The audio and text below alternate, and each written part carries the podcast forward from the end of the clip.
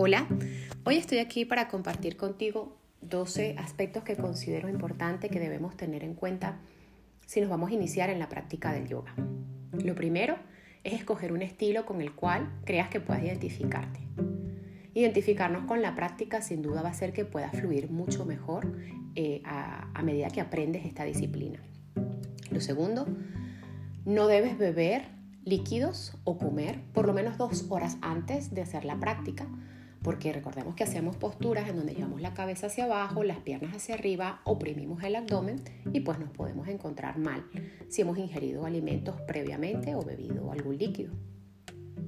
No te coloques cremas en las manos y en los pies.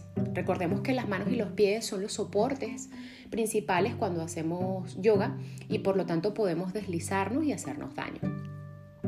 Cuarto, no debes usar prendas ni en las muñecas, ni en los dedos, ni en el cuello.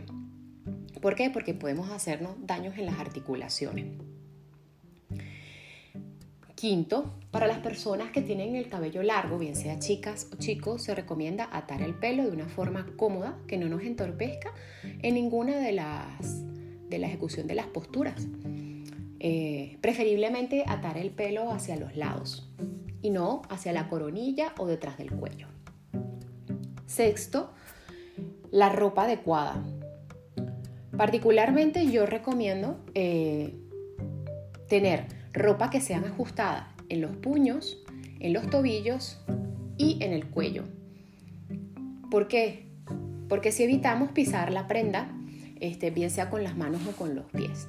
Cada uno tiene un estilo muy particular de vestirte. Lo importante es que tú te sientas cómodo con ese estilo, pero lo primordial considero es que la prenda no se te vaya ni hacia la cara, ni hacia las manos, ni hacia los pies.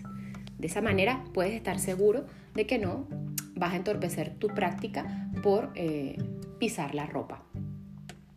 Séptimo, este punto lo considero es súper importante porque eh, no solamente es la higiene adecuada hacia, hacia nosotros mismos, que lo cual es muy importante, tenemos que entender que nosotros también compartimos ese lugar con otras personas. Inclusive si vas a un centro en donde utilizas los, los, las esterillas y los otros accesorios de yoga, eh, pues los compartes con otras personas, pues es importante tener una condición de higiene eh, adecuada. El aspecto número 8 es una esterilla adecuada. Esto es muy variable, depende de cada uno de nosotros, pero yo creo que de los aspectos a considerar más importantes son el grosor de la esterilla, que no sea muy delgada, para que puedas tener amortiguación en tus articulaciones, y sobre todo que sea antideslizante. Antideslizante hacia la superficie donde lo vas a colocar en el suelo y antideslizante hacia tus manos y tus pies. Esto es importante para lograr la estabilidad y la seguridad cuando estamos en, la práctica de yoga. 9. Llegar por lo menos 5 minutos antes de la clase. Sobre todo si estás empezando en algún lugar eh, asistir a las clases, pues es importante que llegues 5 minutos antes para que conozcas la dinámica que maneja tu profesor o el centro o el estudio de yoga en donde estás asistiendo. Y de esta manera pues vas a tener ese pequeño lapso de tiempo eh, también para bajar tu ritmo. 10. Es importante, súper importante informar a tu profesor si sufres alguna lesión. Pues de esta manera lo podemos tener en cuenta para eh, dar instrucciones especiales eh, en determinadas posturas y asegurar tu así tu bienestar. 11. La práctica de yoga es una práctica que es exclusivamente para ti, es un momento para cuidarte, para mimarte, para viajar hacia el interior de tu ser. No te compares con tus compañeros, céntrate en escuchar las instrucciones de tu profesor, en ver a tu profesor si estás empezando sobre todo, pero no te compares con el resto. Eh, deja aparcado tu ego, deja aparcado el hecho de juzgarte porque no puedes llegar a tal o cual postura.